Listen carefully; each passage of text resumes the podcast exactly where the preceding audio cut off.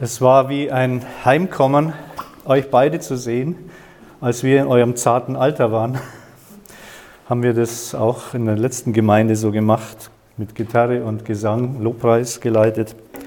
Ist doch immer schön, das, das hat uns erbaut, mich erbaut und es ist auch ein Privileg für mich, hier sein zu dürfen. Mein, ich habe gehört, Reimer wird übernehmen danach wie auch immer. Aber als er gefragt hat, ob ich übernehmen könnte heute die Predigt, weil er woanders einen Dienst hatte ursprünglich, gab es eigentlich keine lange Überlegung für mich. Ich dachte, ich möchte hier mal her, zumal auch mein Kai hier ist.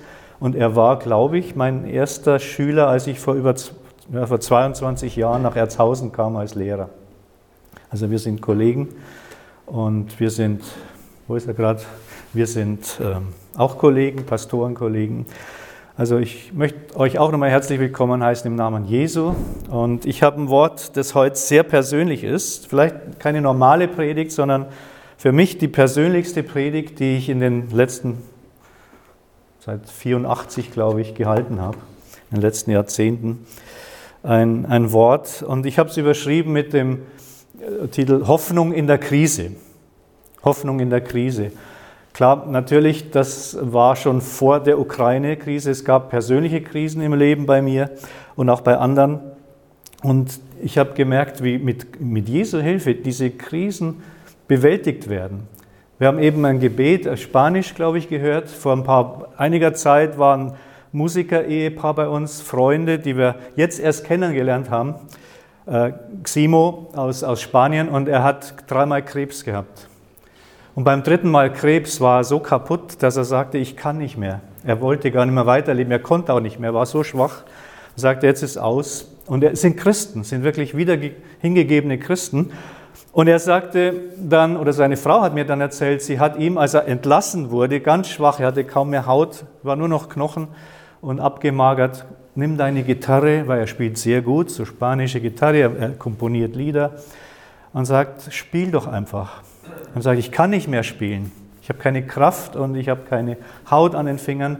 Und dann hat er doch zu Hause angefangen zu spielen. Und haben sie erzählt, beim Spielen hat er Kraft bekommen und hat ein Lied komponiert zur Ehre, Por eso te amo oder so, glaube ich. Deswegen liebe ich dich. Und Por tu sangre, ich kann kein Spanisch, durch dein Blut bin ich geheilt, bin ich gerettet. Und er ist jetzt völlig geheilt. Hoffnung in der Krise. Was kann man machen, wenn man nichts mehr machen kann? Ich habe ein Bild als erstes, weiß nicht, ob man es sieht, das ist sogenannte Johannesminne aus dem 13. Jahrhundert, der Jünger, den Jesus liebte und der Jesus liebte. Das ist für mich die Grundvoraussetzung. Ich mag das Bild irgendwie, der sich so an die Brust Jesu äh, lehnt und sie halten sich. Und das ist eigentlich die Grundvoraussetzung für all unser Leben, für alles, was jetzt auch kommt, in deinem, in meinem Leben, aber auch für alles, auch was jetzt in der Predigt kommt. Das ist eigentlich die Basis, dass ich mich auf Jesus werfe und ihm ganz vertraue, dass ich Jesus lieb habe von ganzem Herzen. Das hatte dieser Bruder, dieser Ximo, und das ist die Voraussetzung auch für diese Predigt. Die Bibel weiß genau, dass wir müde werden. Zum Beispiel in Jesaja 40 heißt es: Den Erschöpften gibt er Kraft und die Schwachen macht er stark. Die Jungen werden müde und matt, junge Männer stolpern und brechen zusammen. Aber die auf Gott hoffen, gewinnen neue Kraft. Wir kennen diese Verse. Ich habe die zum ersten Mal so verstanden in diesem Sinn, dass ich denke, Kraft erlangt man also nicht durch Training und durch Muskeln, sondern hier heißt es durch erwartende Hoffnung. Es gibt auch ein erwartendes Pessimistisches. Ich erwarte mir nichts Gutes. Ähm, aber es gibt ein, eine das, das Warten und das Hoffen auf Gott ist positiv. Das ist das Schöne hier. Es ist eine erwartende Hoffnung. Und dabei ist es natürlich entscheidend, worauf ich oder noch besser auf wen ich meine Hoffnung setze. Die auf Gott, auf Jahwe ihre Hoffnung setzen, gewinnen neue Kraft.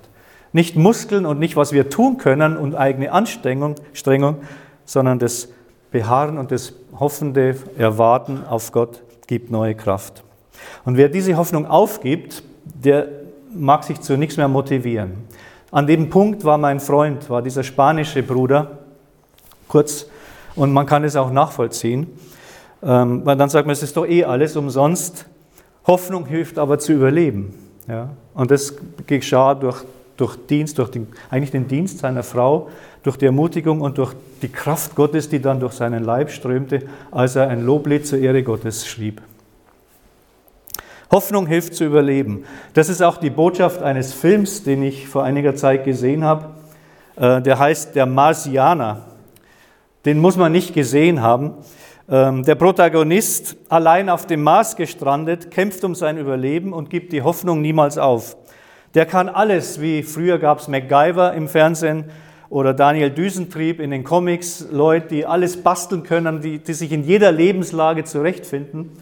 Und ähm, das ist ja alles in einer Person gewesen in diesem Film, so ein Multitalent. Ich wäre verloren. Ich kann das alles nicht, was er gemacht hat. Kartoffeln auf dem Mars anbauen, Wasser erzeugen, technisch komplizierte Apparate reparieren oder gar konstruieren. Ich habe Latein und Griechisch gelernt. Das ist alles. Und ich glaube, wenn man irgendwo in der Welt mit seinem Latein am Ende ist, dann wäre es auf dem Mars. Aber hier der Marsianer, nun, die Botschaft am Ende ist, Hoffnung hilft zu überleben. Wer die Hoffnung aufgibt, stirbt. Hier wird aber das Lob des menschlichen Willens und Erfindungsgeistes gesungen. Das ist Hollywood. Was hilft uns das? In unseren Krisen. Jetzt wird es persönlicher. Vor einigen, genau vor, eigentlich vor zwei Jahren, also im Februar, Ende Februar 20, war ich in Nordhessen zu predigen.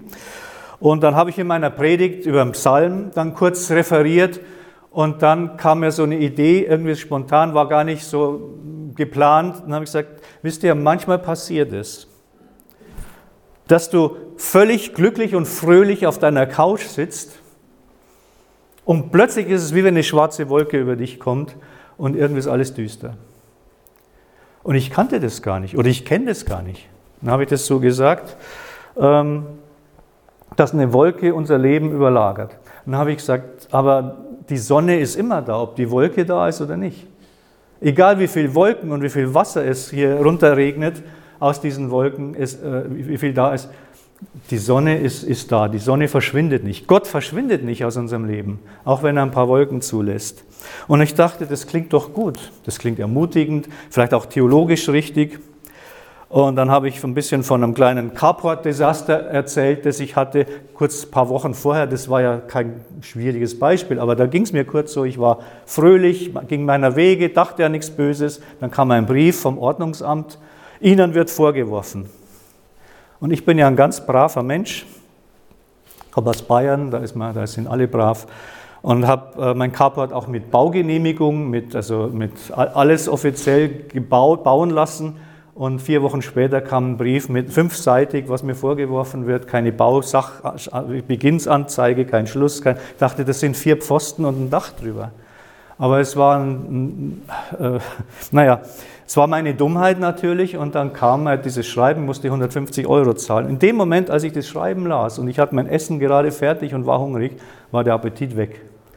Und ich dachte im Nachhinein, was für eine Kleinigkeit braucht es eigentlich, um deine Fröhlichkeit wegzunehmen? Ich bin eigentlich ein sehr positiver, äh, äh, fröhlicher Mensch. Ja. Ich, ich neige nicht zu Grübeleien und so. Aber dieser Brief hat schon gereicht und es waren weniges, um das in Ordnung zu bringen. Ja. Ein paar Anrufe, einen Handwerker anrufen, dorthin fahren, die, die Strafe zahlen, dann war es erledigt. Aber dann kam nach der Predigt ein besseres Beispiel, in Anführungszeichen hatte ich nicht also mit diesen Wolken. Und dann kam nach der Predigt ein Bruder auf mich zu, den ich kannte. Weißt du, Rudi, das kenne ich. Vor fünf Jahren hatte ich die Diagnose Krebs.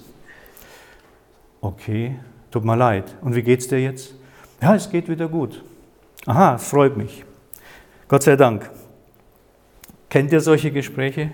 Wahrscheinlich kennt fast jeder diese. Ehrlich gesagt war ich immer glücklich, wenn es mich nicht traf. Also ich war immer auf der anderen Seite. Ich gesagt, ich bete für dich. Ähm, zwei Wochen später war ich bei einer Routineuntersuchung und das hat mir gerade noch gefehlt. Also der Carport war ja dann wirklich herrlich, das war ja nichts. Ähm, und dann sagte der Arzt, das haben Sie schon lange. Also es war dann die Diagnose Krebs. Und dann dachte ich, das passt ja. Erst Carport im Januar, dann Corona im Februar und Krebs im März. Das Jahr fängt ja schon gut an. Ähm, ein K schlimmer als das andere. Ein K-Wort schlimmer als das andere.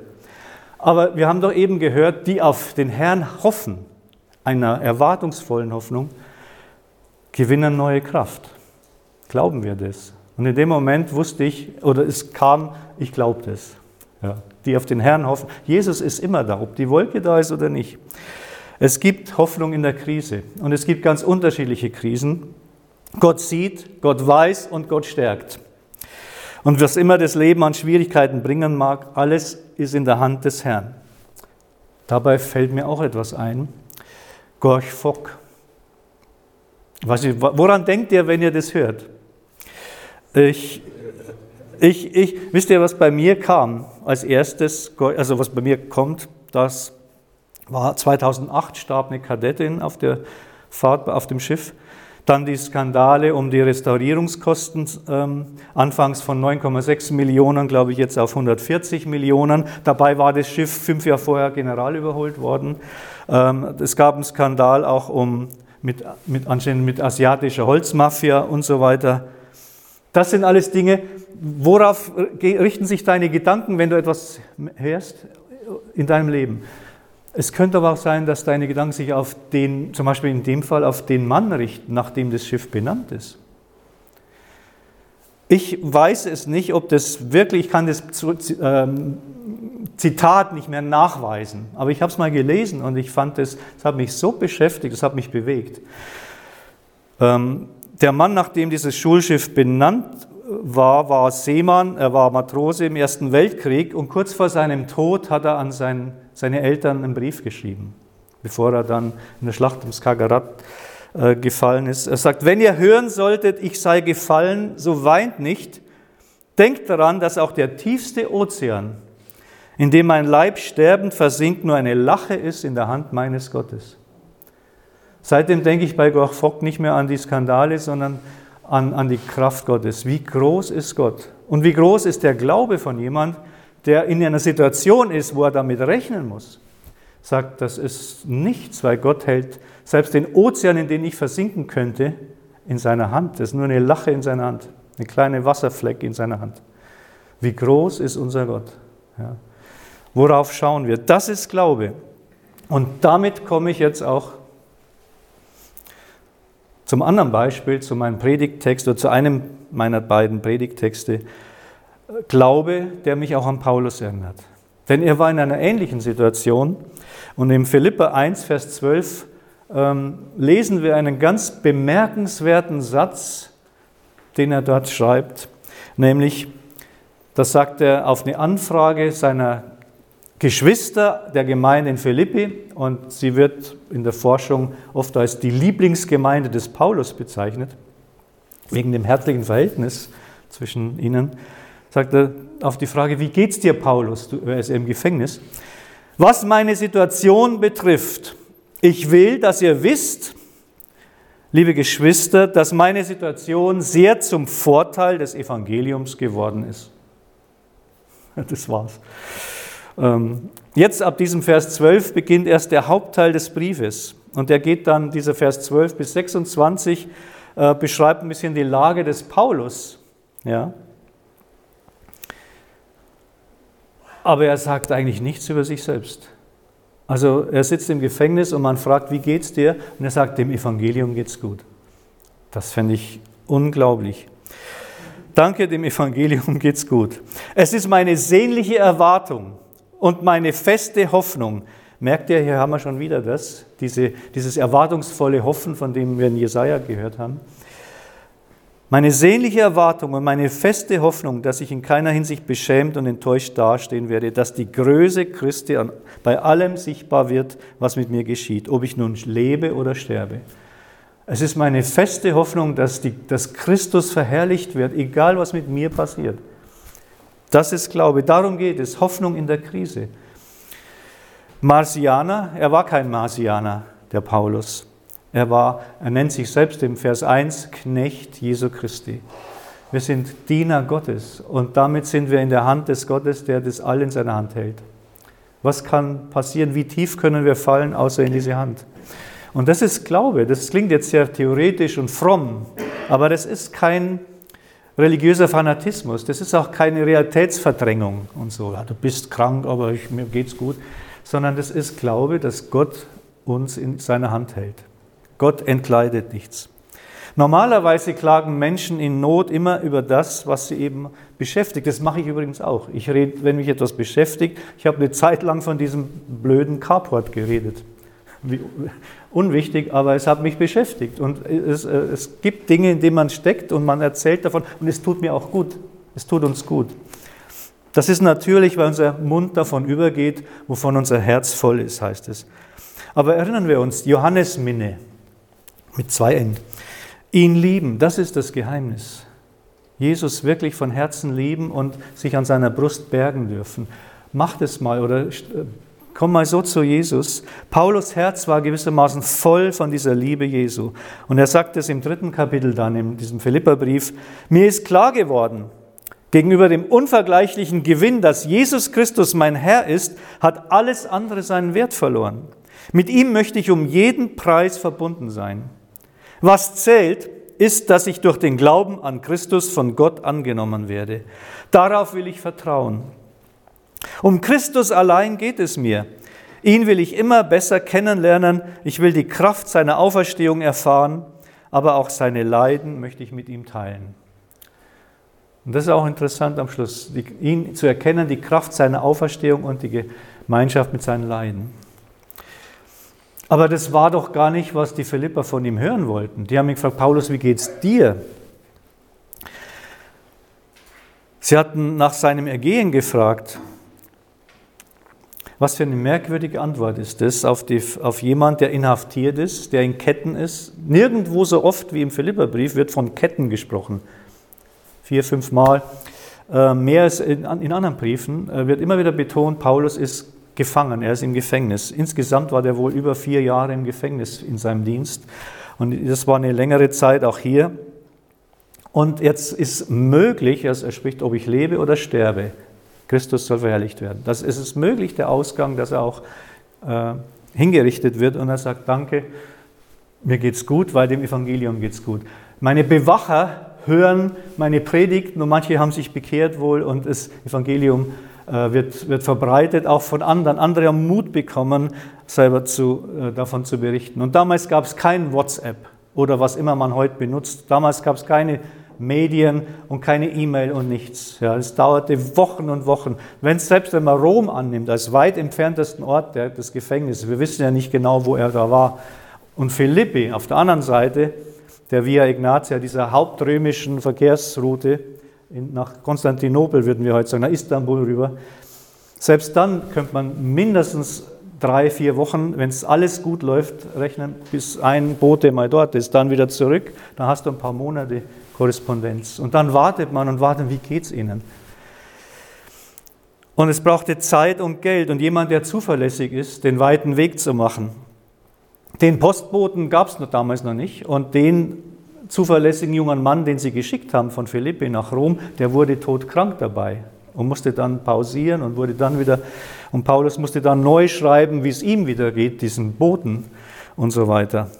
Also man wartet und dann kommt diese Antwort, ich freue mich, Christus wird verkündigt, dem Evangelium geht's gut. Das ist nicht Schwärmerei, nochmal, das ist nicht auch Verdrängung seiner Situation, das ist wirklich Glaube. Das ist, er sagt sogar, es ist eine Win-Win-Situation. Christus wird groß gemacht durch das, was mit mir geschieht. Ob ich verurteilt werde oder freigesprochen, ganz egal, in jedem Fall gewinne ich den Prozess.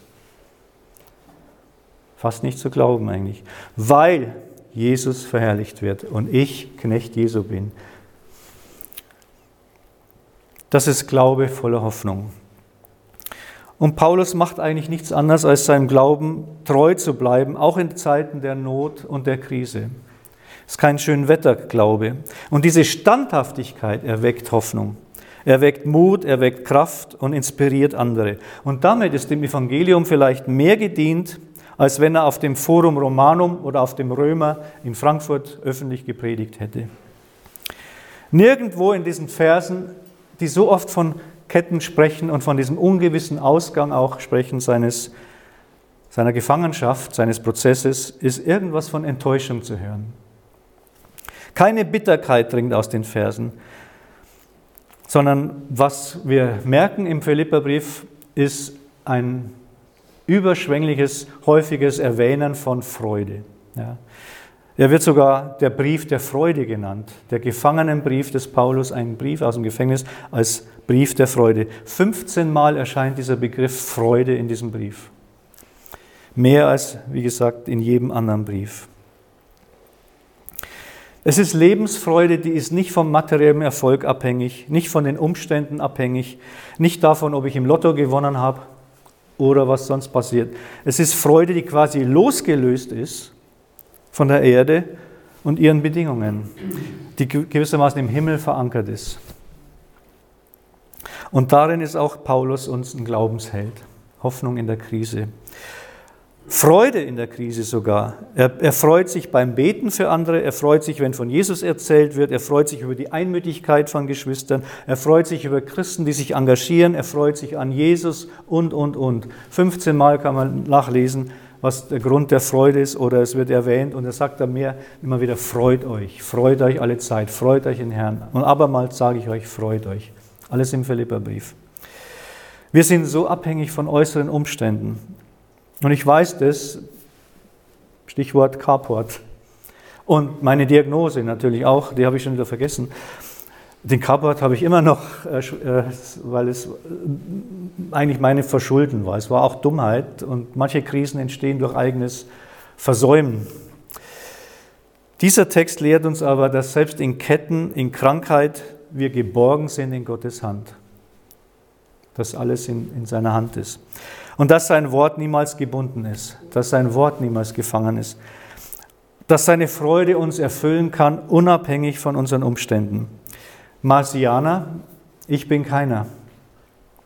Wir sind Menschen oder wir wollen Menschen sein, die Jesus kennen und lieben lernten. Gott hat das Genialste gebastelt. Dieser Marsianer hat ja viel gebastelt und, und getüftelt auf dem Mars, Geräte entworfen, Sauerstoff erzeugt. Äh, ist eben Hollywood. Gott hat das Genialste gegeben, was man machen kann für uns. Er hat sein Liebstes, sein Bestes gegeben, damit wir leben können. Wir müssen nicht zum Mars, weil er kam zu uns. Ja. Der Astronaut James Irwin, der als erster Mensch oder der als achter Mensch war auf dem Mond, sagte, dass Gott seinen Sohn auf die Erde geschickt hat, ist wichtiger, als dass der Mensch seinen Fuß auf den Mond gesetzt hat. Gott hat alles für uns getan. Und solange Gott existiert, ist Hoffnung. Das ist sehr, sehr, sehr lange. Eigentlich eine Ewigkeit lang. Solange haben wir Hoffnung. Grund der Hoffnung ist nicht deine oder meine momentane Situation. Grund aller Hoffnung ist, dass Christus durch seinen Geist in uns lebt. 53 Mal steht es im Neuen Testament das Wort Hoffnung. Für jede Woche des Jahres, eins noch über, falls man mal mehr braucht, äh, ist Hoffnung da. Und es gibt diese Feinde der Hoffnung. Erinnert euch, das, erinnert ihr euch, was ich vorhin gesagt habe? Diese K-Wörter. Es gibt etliche K-Wörter, fiel mir dann auf, gerade damals. Ähm, ein K schlimmer als das andere und wir lassen uns manchmal von diesen Ks leiten. Ja? Zum Beispiel Katastrophen, Krisen, Krieg jetzt, Krankheiten, Corona und so weiter.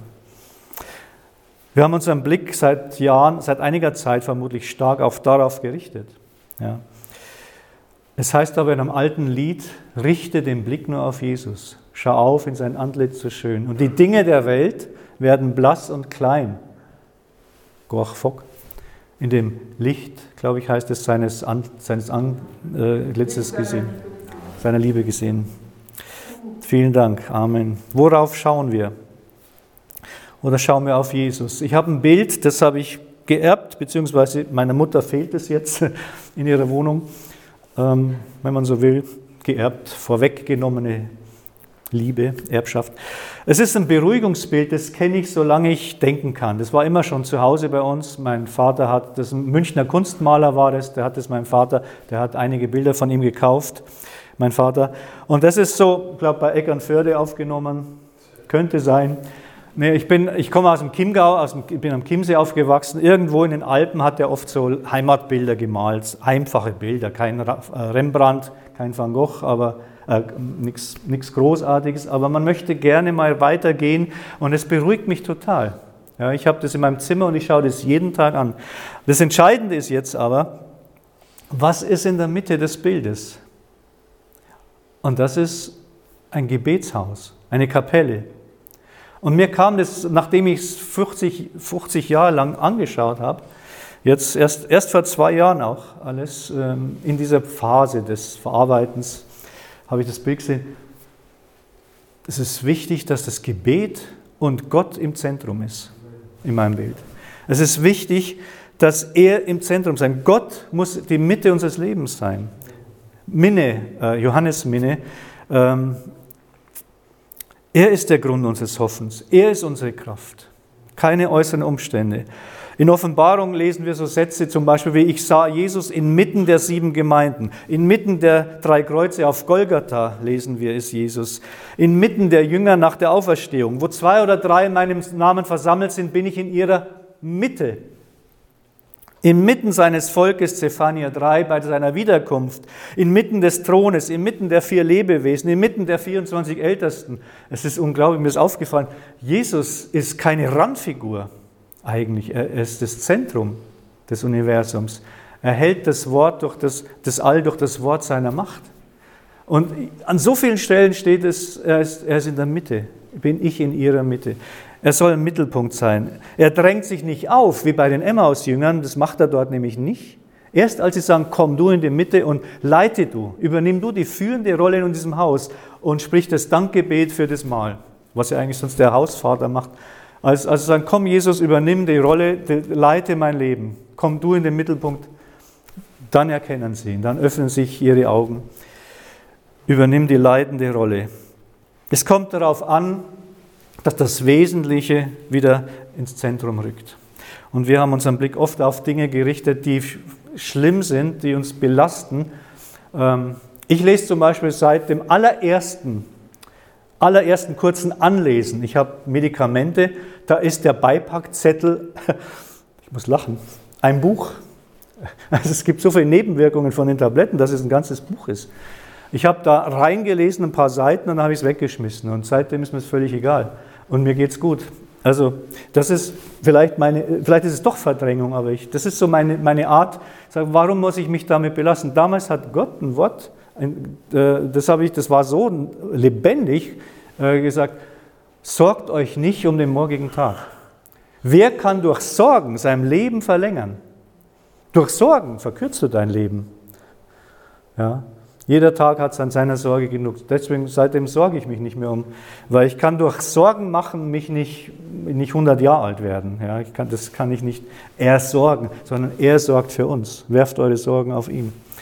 Also, es gibt andere K-Wörter, die sind viel besser, nämlich Kreuz Christi. Die Kirche, die Gemeinschaft, die wir haben, der Geist der Kraft, die Charismen, äh, die übrigens Frucht des Geistes, ich bin Griechischlehrer und Hebräischlehrer lange Zeit gewesen auf Berühr. Äh, Frucht ist auch ein K-Wort, Karpos heißt Frucht. Und vor allem natürlich das schönste K-Wort, wie es mit K anklingt, Christus. Christus. Das, sind, das ist viel besser als die anderen bösen Worte, die es trotzdem gibt. Es kommt nur darauf an, wie ist mein Herz. Wird es beunruhigt oder ist es still, ist es ruhig in Gott? nach Psalm 131. Lest mal Psalm 131, 131, 1, 3, 1, wenn ihr unruhig seid. Hat nur drei Verse. Und dieser Blick auf diese anderen Ks oder auf Christus und auf das Zentrum, der schenkt Hoffnung, das wirkt einfach Gott und neue Kraft. Und das, ihr Lieben, ist ein kraftvolles Wirken des Heiligen Geistes, weil dieser Geist ist der Geist der Hoffnung. Und damit möchte ich schließen. Aber ich möchte trotzdem noch diese Verse vorlesen in Ezechiel oder Ezekiel 37, diese berühmte Vision von der Auferstehung der Toten durch Gottes Geist. Des Herrn Hand kam über mich, er führte mich hinaus im Geist des Herrn und so weiter. Vielleicht äh, kennt ihr die Stelle oder vielleicht äh, könnt ihr sie nachlesen. Wichtig ist, es heißt dann, blase diese Getöteten an, dass sie wieder lebendig werden. Und ich weiß, sagte, wie der Herr mir befohlen hatte. Und dann kam der Geist in sie und sie wurden wieder lebendig.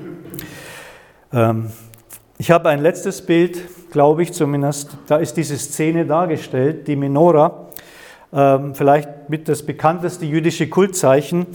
äh, vor der Knesset in, in Jerusalem und da gab es einen Künstler, der auch in Deutschland lebte, dann äh, Benno Elkan, der hat 56, 1956 diese Bronze-Menora geschaffen und hat 29 Einzelmotive aus der Geschichte Israels dargestellt. Die komplette, also die, die, die, die, die Highlights oder die wichtigsten Stationen der Geschichte Israels. Nicht nur der biblischen Geschichte, wie sie in AT berichtet ist, sondern auch der Geschichte bis eben heute, seine Zeit damals. Und im Zentrum, in der Mitte der, der, der Leuchter, im, das, Mittel, das mittlere Bild, also wirklich im Zentrum, platzierte er diese Szene aus Hesekiel 37. Das ist also die, und darunter ist gleich das Bild des Aufstandes vom Warschauer Ghetto. Die zentrale Botschaft, also auf diesem berühmten Leuchter, den manche vielleicht schon fotografiert haben von euch in Israel, Gott schenkt den Verzweifelten neues Leben und Hoffnung. Damals waren es die Betrübten im Exil, damals zur Zeit des Propheten, die um Jerusalem und den Tempel trauerten. Und nun, das heißt nun 1956 nach dem Krieg, den Entronnen des Holocaust, der eben erst ja zehn Jahre vergangen war. Und heute allen, die auf Gott ihr Vertrauen setzten. Der Geist Gottes schenkt Verzweifelten neues Leben und Hoffnung. Und die Zeitgenossen von Hesekiel, von den Propheten, die waren extrem niedergeschlagen. Das, was wir heute erleben, das, das gibt es ja, also Kriege und so, und, und, und, und auch Seuchen und Katastrophen gibt es immer schon. Ich glaube, seitdem der Mensch das Paradies verlassen hat. Und es läuft auch permanent, ob im Jemen oder in Afrika oder sonst wo in vielen Ländern, äh, humanitäre Katastrophen. Und die Zeiten damals waren genauso niedergeschlagen. Und die, die Hoffnungslosigkeit drücken sie in Vers 11 aus, das sagen sie in Hesekiel 37, 11. Und Gott zitiert sie quasi. Gott zitiert sein Volk an den Propheten und sagt, jetzt sagen meine Leute, mein Volk sagt jetzt, unsere Gebeine sind verdorrt und unsere Hoffnung ist verloren.